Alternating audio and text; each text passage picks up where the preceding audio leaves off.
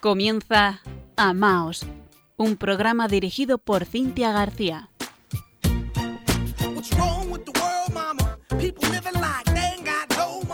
Queridos oyentes de Radio María, buenas noches.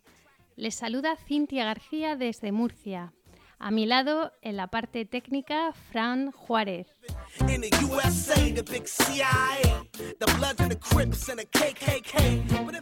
Les recuerdo rápidamente nuestro correo electrónico amaos@radiomaria.es y nos pueden encontrar ya en las redes sociales arroba amaos.radiomaria.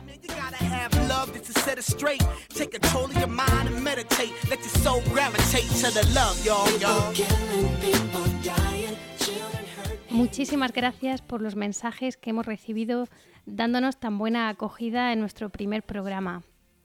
Hemos elegido un pequeño email que nos mandaba María Isabel Ramos y que nos decía lo siguiente. Buenas noches, mi nombre es Isabel. Soy oyente asidua de Radio María. Enhorabuena por este nuevo programa, Amaos, y por la persona que lo dirige, precioso. Radio María no deja de sorprender. Muchas gracias y que Dios os bendiga. Pues muchísimas gracias María Isabel y que Dios le bendiga. Confío que esté escuchando este programa. Y hoy nos acompaña además un invitado. Está con nosotros desde Roma en conexión telefónica don Pedro García Casas. Les presento.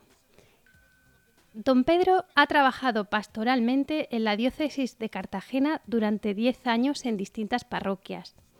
Al mismo tiempo, ha sido capellán de prisiones del Centro de Internamiento de Extranjeros, conocido como CIE, y ha trabajado en los centros de menores de la región de Murcia. Además, últimamente ha ejercido como profesor de metafísica de la persona en el Pontificio Instituto Juan Pablo II y ahora se encuentra terminando su tesis doctoral sobre el pensamiento filosófico teológico de Juan Pablo II en la Universidad Lateranense de Roma. Muy buenas noches, don Pedro.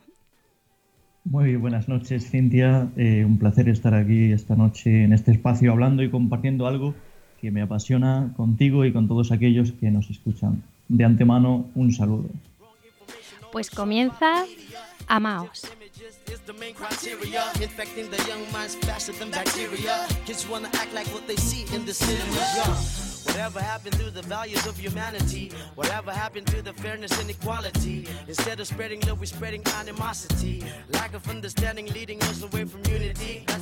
Esta noche, en Amaos, nos asomamos a la ventana de la teología del cuerpo que nos dejó Juan Pablo II en las catequesis sobre el amor humano de sus primeros cinco años de pontificado.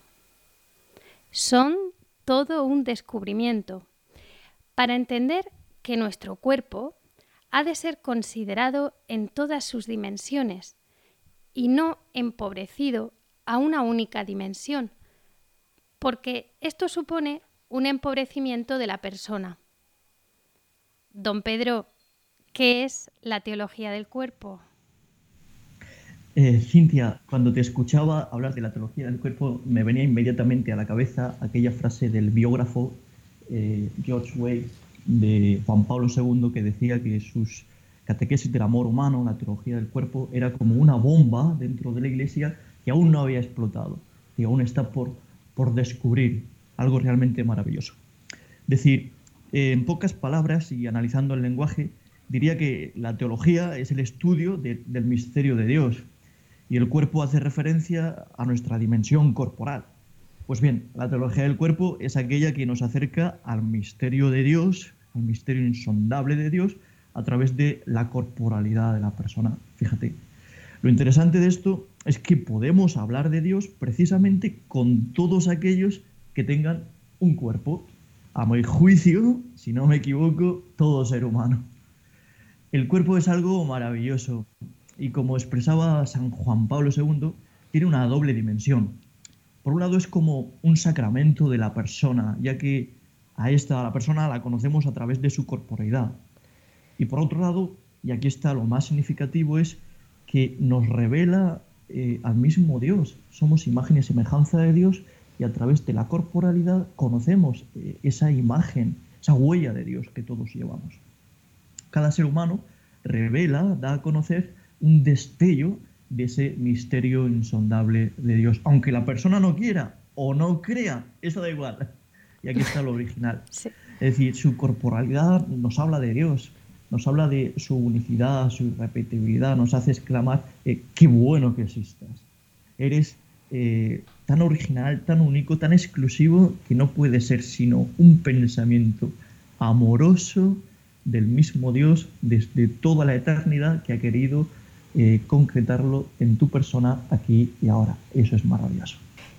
Pues sin duda es maravilloso. Yo, a mí, bueno, cuando empecé a estudiar eh, estas catequesis, eh, pues confieso que me tocó mucho la huella, por lo menos conocer la huella que Dios había dejado en nosotros, lo que se llama soledad, soledad originaria, ¿no? Sí. Y yo creo que nuestros oyentes, si lo meditan un poco, aquí podrán también descubrirlo en ellos mismos, ¿no? Y a su alrededor, pues como muchas veces eh, tenemos ese vacío que nada ni nadie puede llenar lo suficiente y a veces pues queremos llenar ese vacío con una persona y, una, y siempre se producen dos comportamientos desordenados. O bien idealizamos al otro como si fuera un dios por encima un poco de lo que le corresponde, ¿no? o bien terminamos manipulando a la otra persona como un medio, como un objeto, como algo para cubrir mi propia necesidad, lo que yo quiero, y de algún modo pues lo estamos también cosificando, ¿no? No tratándole con la dignidad que le corresponde. Exacto. ¿Verdad? A mí, a mí esto me tocó mucho, ¿no? Porque lo reconocía, era algo que, podía yo reconocer en mí y en mi, en mi entorno, ¿no? Y yo también, pues yo le quería preguntar, entonces, bueno, una persona que no tiene una relación con Dios, eh, al final deforma su relación con el otro? Mm, bueno, eh, formulado de esa forma, digamos que nos podría llevar a algún equívoco. Yo lo diría más en sentido positivo. Es decir, una persona que tiene una muy buena relación con Dios, que se deja educar por Dios, que sabe que es eh, de condición creatural, que Dios es el Dios de su vida, que aprende de Dios lo que está bien, lo que está mal, y recibe la fuerza de Dios para hacer el bien y al mismo tiempo para, para evitar el mal, es una persona que ante el otro se descalzará, porque sabe que, que está ante tierra sagrada. Y ese mismo Dios es el que le descubrirá y le enseñará a amar y respetar al otro en, en su justa medida, que es una medida divina. Entonces, cuando esto no se tiene en cuenta, efectivamente, eh, el filósofo Hobbes inglés decía, el hombre es un lobo para el hombre. Nos hmm. convertimos en nuestros propios enemigos. O peor todavía, lo que decía Sartre, el pensador, eh, los hombres son un infierno. Y a veces nosotros somos nuestro propio infierno para nosotros mismos. Porque no sabemos amar al no tener esa referencia trascendental que nos enseña a tener unas relaciones adecuadas, justas con los demás. Entonces, has comentado algo que a mí me parece muy interesante, Cintia, que es la, soledad originaria. Eh, esa soledad originaria de la que nos habla el texto del Génesis, que esos textos, mm, más allá del lenguaje en el que están escritos, más o menos poético, contienen verdades antropológicas que hablan al ser humano de todos los tiempos. Y nos podemos ver perfectamente reflejados en esos textos. Es decir, Adán, y aquí está la clave, se siente solo. Y se siente solo porque las cosas, como tú decías, no te llenan. Y las personas eh, tampoco. Puedes compartir, puedes tener un proyecto de vida, pero digamos que el inmenso vacío o soledad que hay en el corazón del hombre, el gran anhelo de belleza, de verdad, de bondad, que, hay en nuestro corazón solo lo puede saciar aquel que lo ha creado, Dios mismo. Cuando esto no se entiende, yo al otro lo uso para mi propio interés, como tú decías. Lo uso como un medio para, para ese fin, pero no estoy amándole, no estoy respetándole, no estoy viéndolo en su valor sagrado, desde el cual mm, tú eres un regalo para mí y la única actitud adecuada es donarme a ti, amarte. sino que lo estoy manipulando para mis propios intereses. En sentido positivo yo creo que sí que podemos afirmarlo, teniendo a Dios y viviendo de acuerdo eh, al plan que Él tiene trazado para nosotros, desde luego el amor hacia los otros eh, es una consecuencia.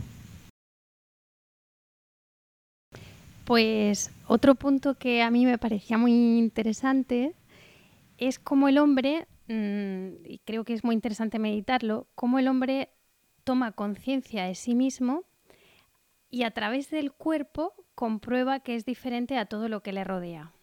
Voy a poner ejemplos, porque el hombre habla, no emite sonidos, el hombre camina erguido, no se arrastra, tiene, tiene un rostro, no un hocico, ¿no? Eh, se ríe, que es la primera manifestación de inteligencia. Exacto. Constata que no tiene el abrigo natural, que se lo tiene que hacer. Una serie de cosas, incluso pues eh, comprueba que toma decisiones y que además sus acciones influyen en el mundo que le rodea y más aún advierte que tiene una interioridad, es decir, un pensamiento interior. Entonces, podemos decir que a través del cuerpo, ¿no? El hombre descubre su ser y su misión. Sí. Es decir, eh, nuestro cuerpo nos hace ver que tenemos una nuestra verdadera vocación, nuestra llamada al don, por decirlo así. Digamos que don, eh, de ahí la palabra perdón, eh, es la expresión máxima del amor. La planificación del don es el perdón. Mm, y a la hora de hablar de amor, para no caer en sentimentalismos, convendría recuperar la palabra de don, donación, entrega. Eh, nuestro cuerpo, decía Juan Pablo II, tiene una estructura donal que nos hace comprender eh, a lo que estamos llamados. Estamos llamados a, a entregarnos. El cuerpo de una mujer y de un hombre son distintos, con la misma dignidad, los mismos derechos, pero gracias a, esa diferencia puede haber una complementariedad. Yo donándome enteramente a, la mujer, puedo encontrar mi verdadero ser varón y descubrir para qué estoy hecho y al revés. Y esto de un modo natural o espiritual. Y aquí está la grandeza. Es decir, es que eh, la vocación esponsal o nupcial de la que nos habla tanto Juan Pablo II, de las catequesis del amor humano, conocida como teología del cuerpo, eh, es para todo ser humano. Todo ser humano está llamado a la esponsalidad, también los sacerdotes, también aquellos que viven consagrados. Y qué hermoso el saber que yo ante mi comunidad soy el esposo de mi comunidad, espiritualmente hablando. Y tengo que engendrar eh, hijos en Cristo, desde la paternidad que ofrezco eh, donándome, entregándome a, esa esposa. Juan Pablo II habla de la dimensión esponsal que viene a decir que el ser humano está, por decirlo de este modo, diseñado para el don. Y solo desde el don comprendo y puedo vivir en plenitud la originalidad de mi ser. Esto implica que no es que yo haga un favor al otro donándome a él, al menos no solamente implica eso, sino que precisamente es en esa donación donde yo descubro el verdadero sentido de mi existencia, me descubro a mí mismo. Y la frase del Concilio Vaticano II, donde estuvo Carol Boitila trabajando eh, duramente, de Gaudium et Spes, el hombre es la única criatura a la que Dios ha amado a sí mismo y no encuentra la plenitud de sí mismo, sino la entrega sincera a los demás. Decir, solamente en la entrega sincera de mí mismo a los demás me encuentro yo. Decían otros pensadores, el hombre es un ser descentrado. Eh, la medida en que se descentra de sí mismo y se centra en el otro, vive centrado. Es un juego de palabras, pero tiene mucha profundidad. En la medida en que yo me centro solo en mí y me descentro de los otros, eh, como consecuencia vivo descentrado. En definitiva, son más sencillo las palabras del Evangelio. Si el grano de trigo no cae en tierra y muere, queda infecundo. Ahora, si cae en tierra y muere, muere a sí mismo, se dona, se entrega, da abundantes, eh, ubérrimos frutos. A mí me ha gustado mucho esto de centrado y descentrado. Nos da para, para, meditar. Y bueno, a modo de ejemplo, yo creo que pues eso, seguimos contemplando el cuerpo y vemos que, nuestro cuerpo pues no es como el traje que llevamos puesto, ¿no? Y yo puedo cambiar de traje, eh, pero es algo extrínseco, ¿no? Yo no pierdo mi identidad. Pero claro, yo el cuerpo es intrínseco, mm, yo no me lo he dado a mí mismo, forma parte de mi ser. Y claro, esto nos lleva a que como personas, pues es obvio que no podemos vivir y expresarnos al margen de nuestro cuerpo. Eh, ponemos ejemplos, eh, nuestros gestos, las palabras, la educación, la urbanidad, una sonrisa, un apretón de manos. Es decir, que ninguna manifestación corporal es neutra, sino que está penetrada siempre de libertad y espiritualidad. Totalmente de acuerdo contigo, Cintia. Eh, decía el Cervantes, ponía en la boca del Quijote dirigiéndose a Sancho, Sancho, eh, la libertad es uno de los dones más preciosos que a los hombres dieron los cielos. Con ella no pueden igualarse los tesoros que encierran la tierra y el mar. Y es así, es la dádiva, una de las dádivas más grandes que hemos recibido de Dios. Pero mm, hay mucha confusión en torno a lo que es la libertad. Y no quiero entrar aquí porque eh, hay, habría demasiado que decir y no, no hay lugar para ello. Lo que sí conviene afirmar es que hay una gran relación entre la libertad y el amor. No se puede separar una de la otra. El amor consiste en el compromiso de la libertad. Es un don de sí y por tanto darse significa precisamente limitar la propia libertad. Yo limito mi libertad, pero en provecho, en beneficio del otro. Esta limitación se podría ver como algo negativo o digamos desagradable, porque en algunos momentos puede ser así. Sin embargo, el amor hace que, por el contrario, se vea como algo positivo, alegre, como algo creador. La libertad está hecha para el amor. Digamos que eh, uno es libre para elegir entre lo bueno y lo mejor, no entre el bien y el mal, sino entre lo bueno y lo mejor. Y si esto lo tenemos claro, nuestra vida va a ir fabulosamente bien. Si utilizamos la libertad para elegir el mal, perdemos la libertad, porque nos esclavizamos de ese mal que hemos elegido consciente y voluntariamente. Ejemplo claro, pues aquellos que viven dependientes de las drogas, el alcohol, toda clase de vicios. Lo contrario del vicio es la virtud, aquel que gobierna su vida, aquel que pone la libertad al servicio del amor y entonces está capacitado para, amar. Esta es la idea principal, libres para amar. La libertad es, es, el medio y el amor es el fin. Elegir el bien siempre aunque cueste y sea lo más difícil y menos apetecible en algunas circunstancias, porque a veces uno no tiene ganas, Cintia, te pasará a ti también. Claro, claro. Eh, por la mañana sentimos una cosa, al mediodía otra, por la noche otra, y esos sentimientos y emociones son contradictorios y si nos dejamos llevar por ese sentimentalismo, pues la libertad eh, se esclaviza demasiado. Ahora, uno desde su propia voluntad decide y elige lo que le conviene, lo que es bueno para él y para los demás. Y así sí que uno puede ser el, el dueño de su vida, el capitán de su barco cuando uno se libera un poco, contempla que, efectivamente cuando uno elige mal se destruye, ¿no? Totalmente. Esto es y así. también. Ay, sí, sí, sí, claro. Y yo creo que, que, que, esta es la importancia pues del cuerpo en la formación del concepto de la persona, ¿no? Porque al final toda acción nuestra o estamos creando comunión con el otro o estamos destruyendo la comunión personal, ¿no? De que, el cuerpo eh, no son dos naturalezas distintas, quiero decir, el alma, el espiritual, el cuerpo, sino una unidad inseparable, ¿verdad? Una única naturaleza. Y claro, el conocimiento de esto, pues no es cualquier cosa. es que uno se da cuenta que esto es vital para su vida. Porque nosotros cuando amamos a las personas, las amamos en su totalidad. ¿no? No amamos solamente atributos, aspectos, cualidades, o amamos un alma sola así como fantasma, ni tampoco estamos amando un cuerpo que no tenga un alma, ¿no? Es decir, cuando, cuando amamos a nuestra madre, amamos a nuestra madre completa, no el cuerpo de nuestra madre, ¿no? Sino a nuestra madre en sí misma. Por lo tanto, nuestro cuerpo posee toda la dignidad de la persona entera. Exacto. Mm. Y el problema está en, la confusión también en torno a lo que es el amor. Porque, es decir, como tú has dicho, no se puede decir mejor, amar es amar a la persona en su totalidad.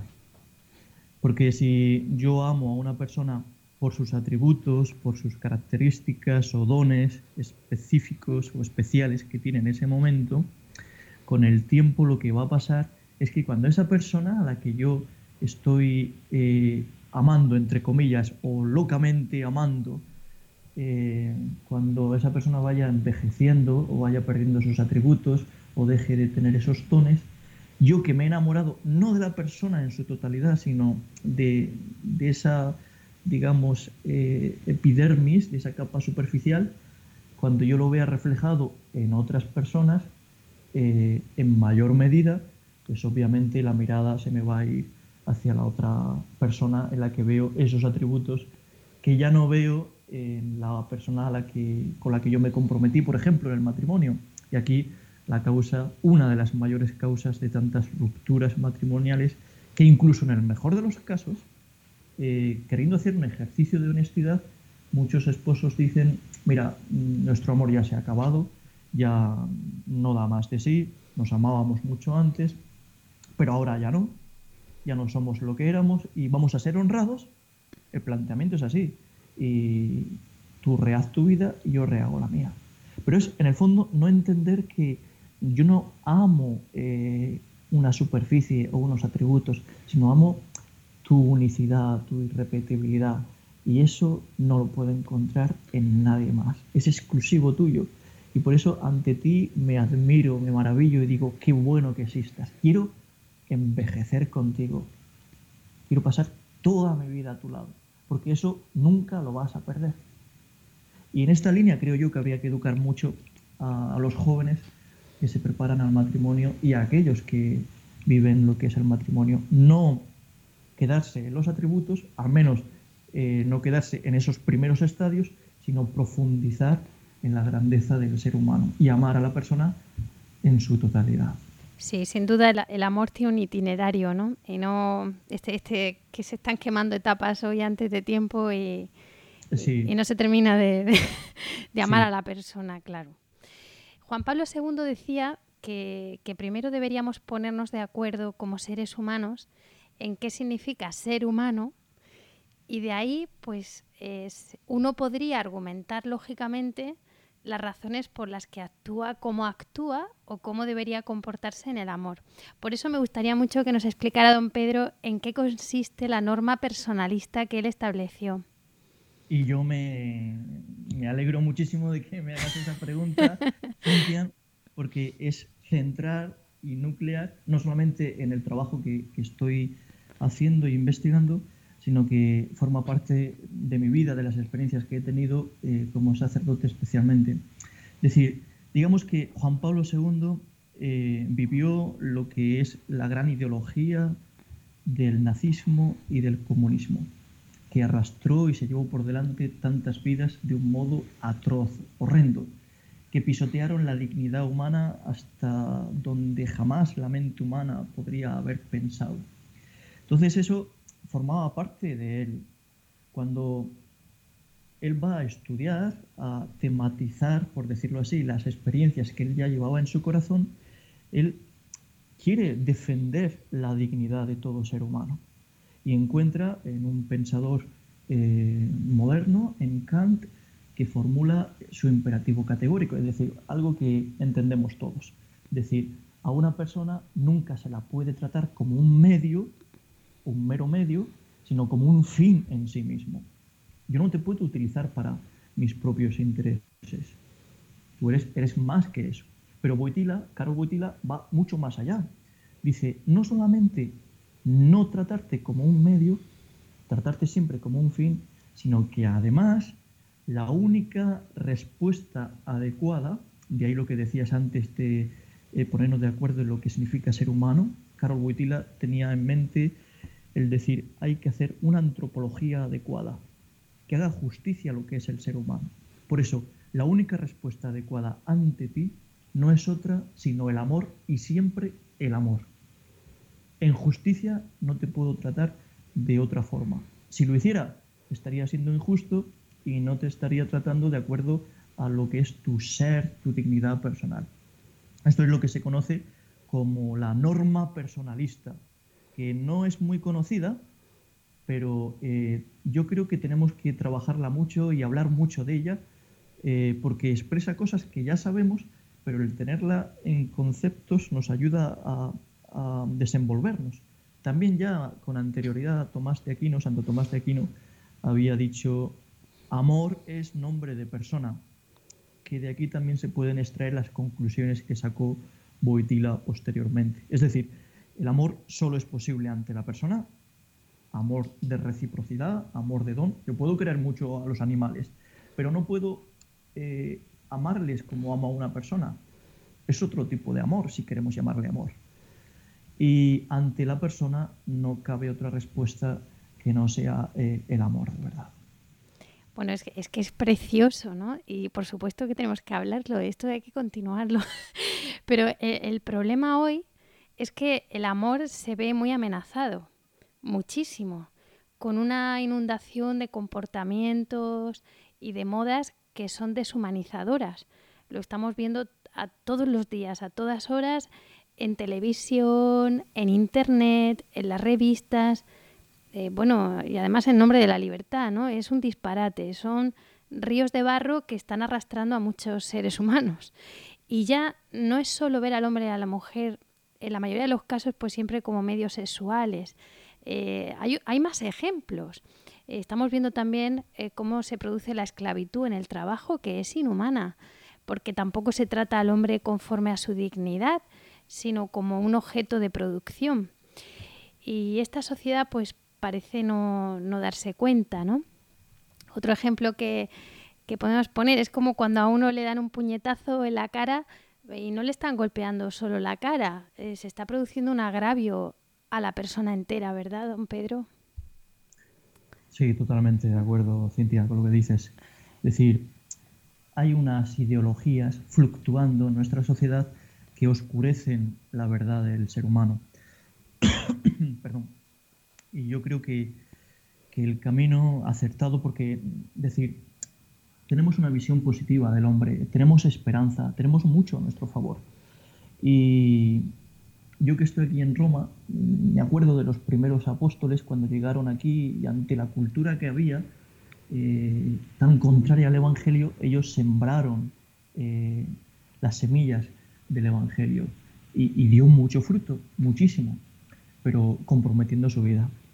Entonces, ante tanta eh, ideología que oscurece la verdad del ser humano, a mí me parece que la única forma de actuar, o una de las más adecuadas, es volver a mirar el rostro de la persona.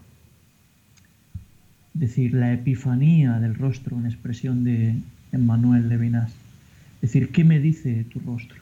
No ya eh, las personas en plural o los hombres, sino cada persona. Y ante esa mirada contemplativa del rostro del otro, eh, poder comprender lo que eres y cómo debo tratarte. No echar balones fuera, por decirlo así, a los políticos, la economía, sino yo a nivel personal, en mi ambiente, en mi círculo donde me muevo cada día voy a romper eh, con ese aluvión con el que cada día me tengo que enfrentar y no vas a ser para mí un objeto, ni vas a ser una pieza del engranaje social, sino que para mí vas a ser una persona, con todo lo que hemos dicho. Y por tanto, eh, voy a mirar tu rostro, en definitiva, mm, de un modo teológico, como te mira Dios. Decía, fíjate, para terminar este, esta pregunta que me has hecho, pero hay unos versos de del taller del Orfebre, una obra compuesta por Buitila, dice, el amor no, no es una aventura, sino que posee el sabor de toda la persona. Tiene su peso específico y el peso de todo su destino. No puede durar solo un instante. La eternidad del hombre lo compenetra. Por esto se le encuentra en las dimensiones de Dios, porque solo Él es la eternidad. Pues esto se merece un momento de reflexión mientras meditamos todo lo que hemos compartido, porque no es lo mismo vivir que honrar la vida.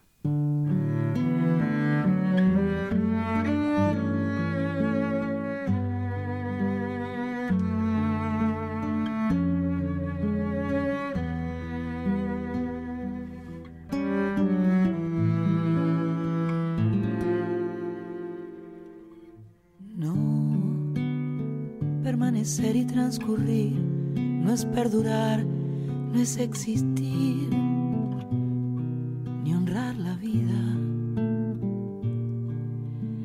Hay tantas maneras de no ser, tanta conciencia sin saber, adormecida.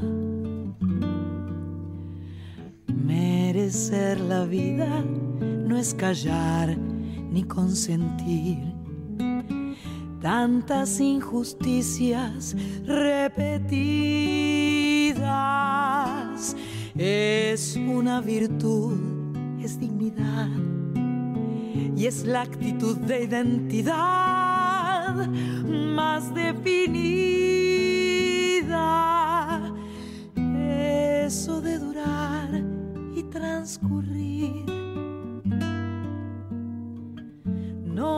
Da derecho a presumir,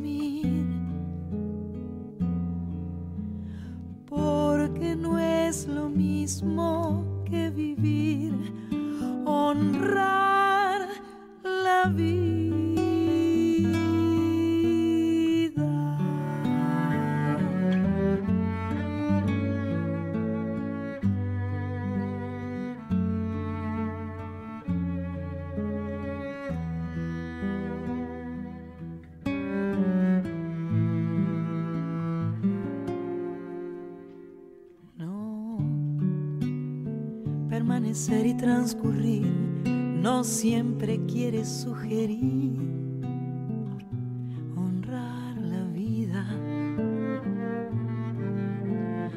Hay tanta pequeña vanidad en nuestra tonta humanidad, enseguecida. Merecer la vida es erguirse vertical, más allá del mal, de las caídas. Es igual que darle a la verdad y a nuestra propia libertad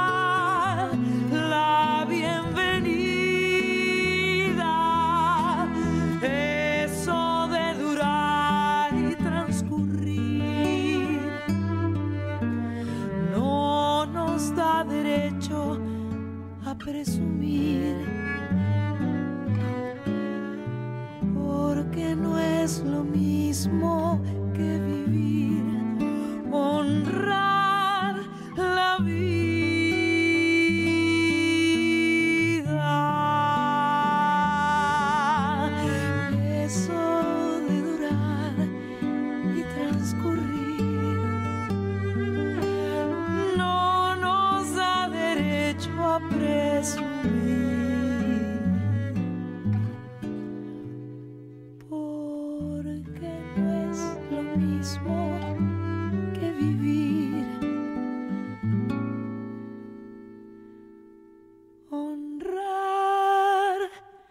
Están escuchando Amaos en Radio María.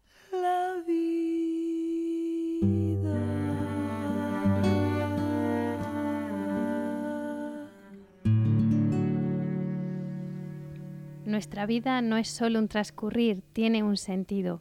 Seguimos en Amaos, conversando con don Pedro García Casas. Y qué hermoso conocer el proyecto de Dios sobre el amor humano, porque literalmente te cambia la vida. Y en ese proyecto Dios es el centro, como no puede ser de otra manera, y a partir de ahí todo se ordena. Pero quitamos a Dios y parece que vivimos heridos en la desconfianza, ¿verdad, don Pedro? En una sociedad como si Dios no existiera, pues eh, nadie se puede fiar de nadie. Y cuánto nos entrenan y nos enseñan para aprender a desconfiar en la sociedad de la sospecha. Pero vamos a remontarnos al Génesis, al principio, al arge, al arqué de los griegos, como Juan Pablo II quiso, perdón, sí, como Juan Pablo II eh, quiso recoger las palabras de Cristo del principio para ver cuál era el designio originario de Dios para el hombre.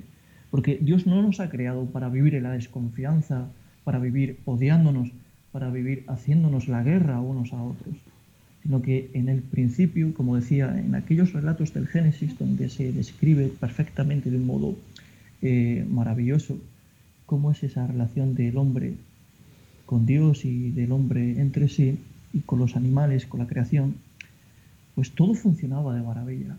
Había un árbol en medio del jardín que representa la relación del hombre con Dios y en la medida en que se respeta ese árbol, se deja que Dios sea Dios y yo aprendo de Dios, pues todo está centrado. Ahora, el problema está cuando Adán y Eva, cuando nosotros, cuando yo corto esa relación, ese vínculo, ese, por decirlo así, cordón umbilical que me une con Dios.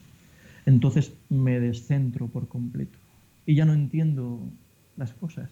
Hay, digamos, dos aspectos que me gustaría señalar porque nos pueden ayudar mucho.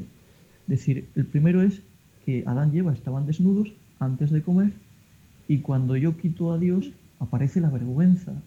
Es decir, necesito cubrir mi, mi cuerpo porque tu mirada hacia mí me está instrumentalizando. ¿Y cuánto pasa, cuánto pasa eso en el campo de la sexualidad? y en el campo laboral y en el campo... Eh, me ves a mí solamente como un producto, como, como dinero o como objeto de placer o como... Es decir, entonces aparece esa necesidad de cubrirse ante esa mirada reductiva, utilitarista del otro. Ya no me fío de ti, ya no me puedo fiar, porque si no tienes a Dios que te enseñe cómo amarme, tú no eres de fiar. En segundo lugar, y también muy importante, Dios se paseaba, dice el texto, todas las tardes por el jardín del Edén para hablar con el hombre, porque Dios quiere entablar una relación de amistad con nosotros, y cuando el hombre ha cortado con Dios, no soporta la presencia de Dios. Dice el texto de un modo muy gráfico que había por ahí unas piedras, unos matorrales, y se escondió detrás cuando escuchó los pasos de Dios. Y aquí Dios hace una pregunta que a mí me parece fundamental y, me hace vibrar cada vez que la leo. Y es, Adán, ¿dónde estás? Es decir, más de lo que significa esto, ¿dónde está el hombre que yo he creado? Adán, ¿por qué no vives realizando el proyecto amoroso que yo tenía pensado para ti? ¿Por qué has cortado conmigo? ¿Por qué te escondes? ¿Por qué huyes de mí? ¿Por qué no me aceptas? Y esa pregunta, digamos que, que va perforando toda la historia de la humanidad hasta llegar a nuestros días, donde hay tanto mal, donde le damos tanto la espalda a Dios, donde nos escondemos tanto de Dios y de sus designios, que Dios sigue haciendo la misma pregunta. Adán, varón y mujer, Adán, ¿dónde estás? ¿Por qué te escondes? Y esa pregunta, pues es, es incómoda porque nosotros solemos decir, ¿dónde está Dios?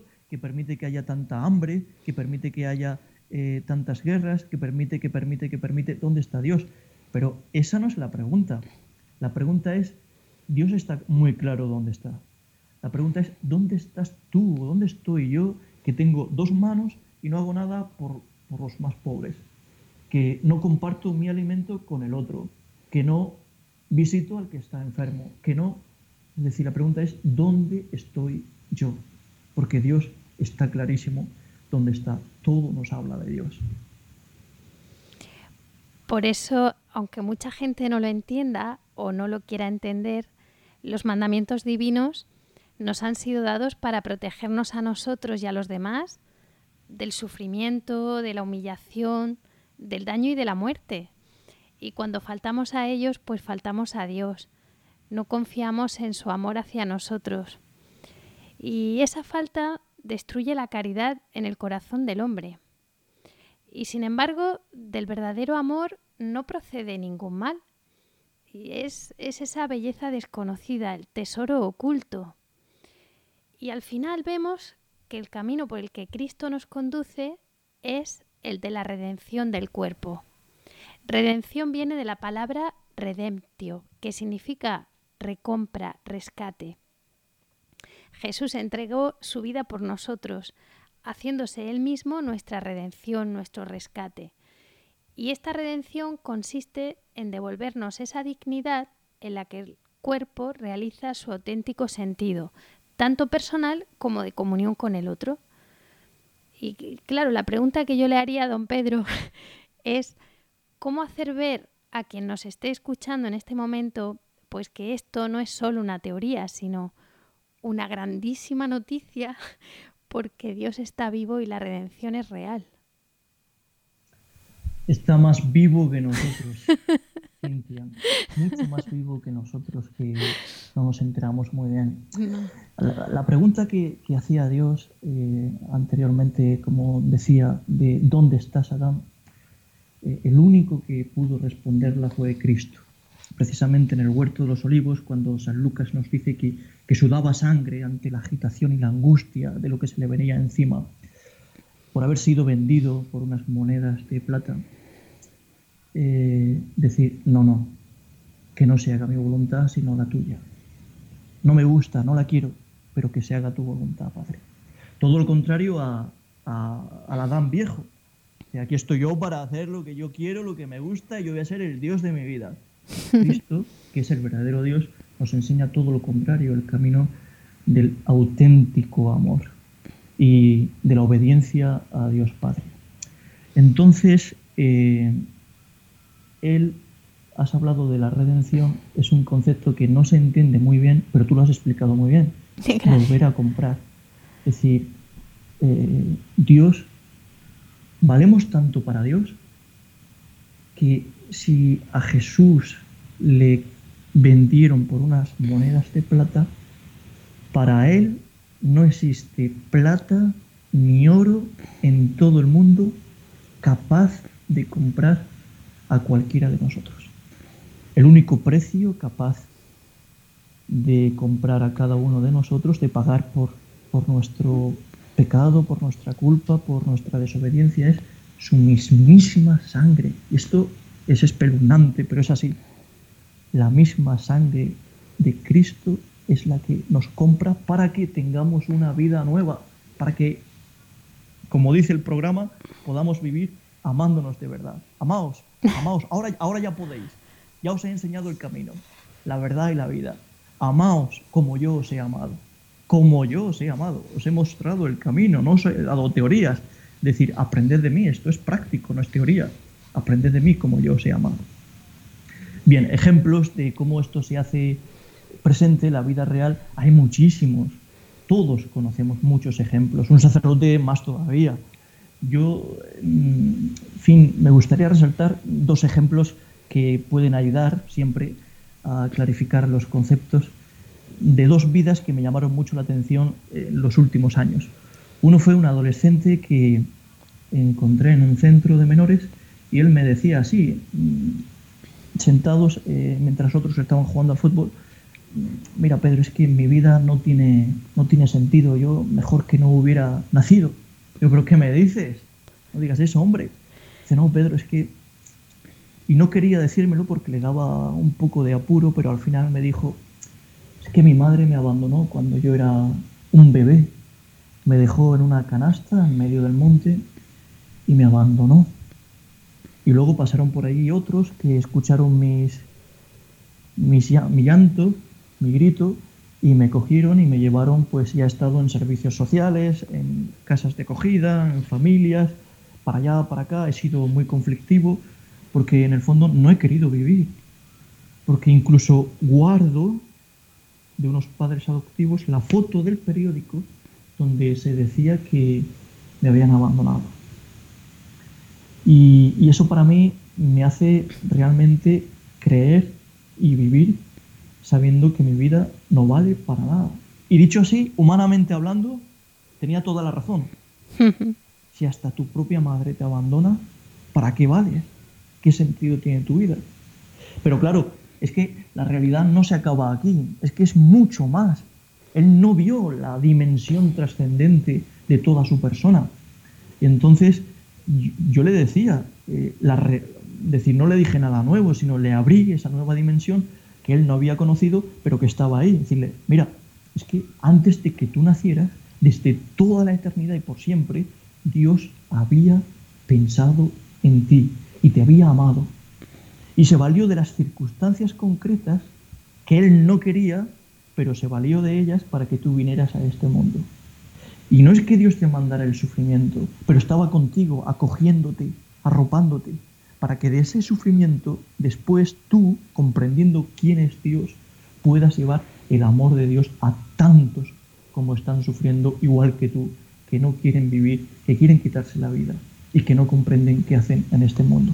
Por tanto, de acuerdo que le dije, menos lamentarte, menos quejarte, comprende la misión de tu vida, que es muy grande y solamente alguien como tú eh, puede darla de la heroicidad de tener una herida tan grande.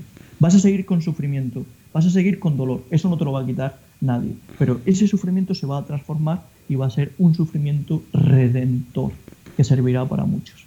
Bueno, el chaval la verdad es que cambió mucho su perspectiva de, ver las cosas y, daba gusto verle después sonreír. Era, era maravilloso.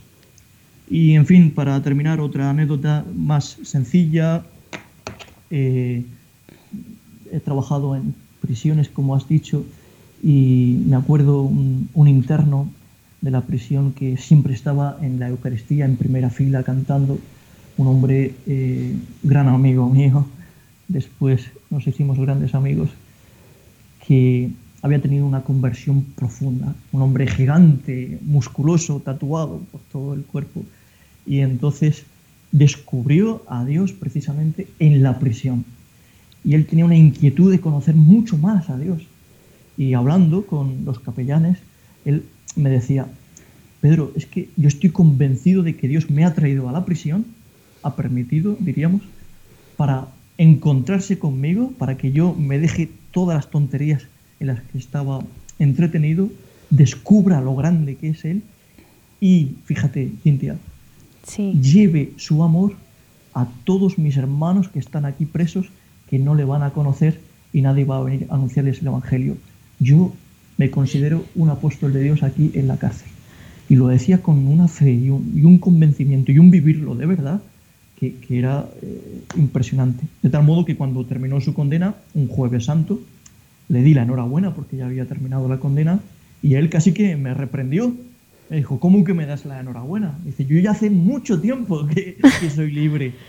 Ya hace mucho tiempo que me libertó Cristo.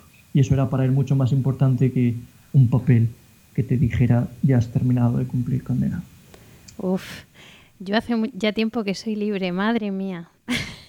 Qué testimonios. Hay testimonios que, que te dejan sin palabras. Hay muchísimos, muchísimos. La, cuestión del amor eh, pues es tan radical que afecta a todos y cada uno de los actos humanos, ¿no? Vemos que con un sí o un no, desde las más pequeñas acciones, pues estamos decidiendo y configurando nuestro corazón, nuestra vida interior, nuestro equilibrio y nuestro cuerpo, lo que es nuestra persona. De esta manera, el cuerpo humano es partícipe del amor espiritual, que preciosidad. Y recordemos que el desarrollo interior del hombre depende, entre otras cosas, de aquello de lo que se alimentan sus ojos, su mente y su corazón. Si el hombre mira y escucha cosas buenas, se llena de luz divina y se convierte en luz para los demás. Muchísimas gracias, don Pedro García Casas, por acompañarnos esta noche. Desde luego, en palabras del Evangelio, ha sido una lámpara encendida para nosotros. Bueno, bueno. Es decir, gracias a ti, Cintian, de verdad, por invitarme. Gracias también a Fran Juárez, desde la parte técnica, y con dos líneas de la encíclica Redentor Hominis, la redención del hombre, la primera encíclica que escribió Juan Pablo II, me gustaría despedirme de todos vosotros. Dice así, el hombre no puede vivir sin amor. Él permanece para sí mismo un ser incomprensible. Su vida está privada de sentido si no se le revela el amor, si no se encuentra con el amor, si no lo experimenta y lo hace propio, si no participa en él vivamente. Gracias de nuevo, ha sido un placer y ojalá todo esto contribuya a que nos amemos más y mejor. Muchos saludos desde esta ciudad eterna. Dios os bendiga. Vamos a cerrar ya este programa con una oración de San Agustín sobre el amor. Oremos.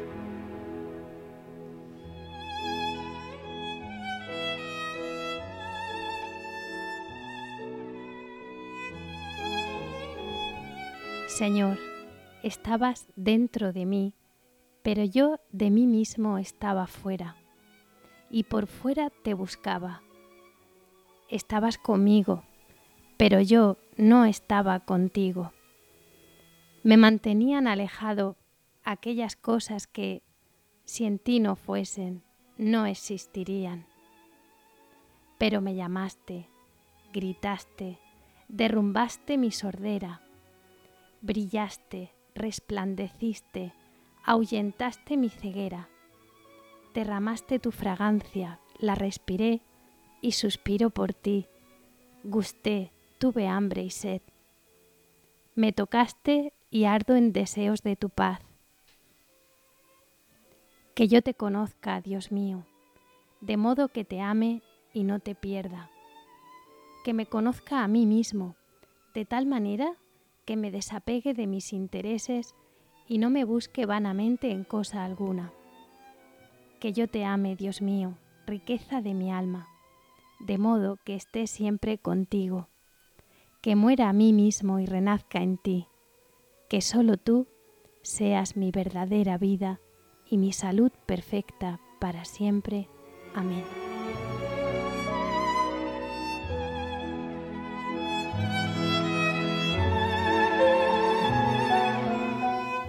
Les agradecemos su compañía. Ya saben que pueden enviar sus sugerencias, comentarios y preguntas a nuestro correo electrónico amaos@radiomaria.es. Nos volvemos a encontrar en cuatro semanas si Dios quiere, el lunes 27 de noviembre a las 21 horas. Les esperamos.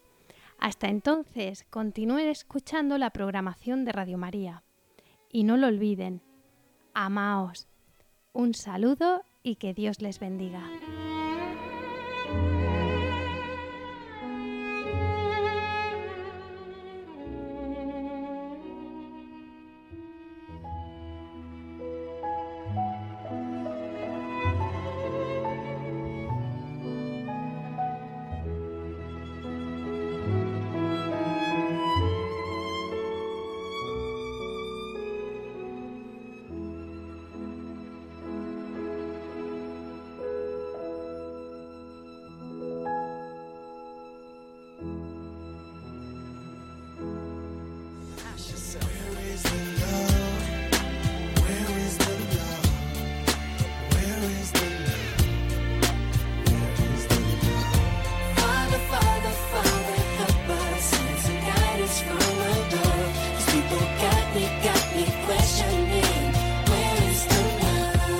Escuchado Amaos, un programa dirigido por Cintia García.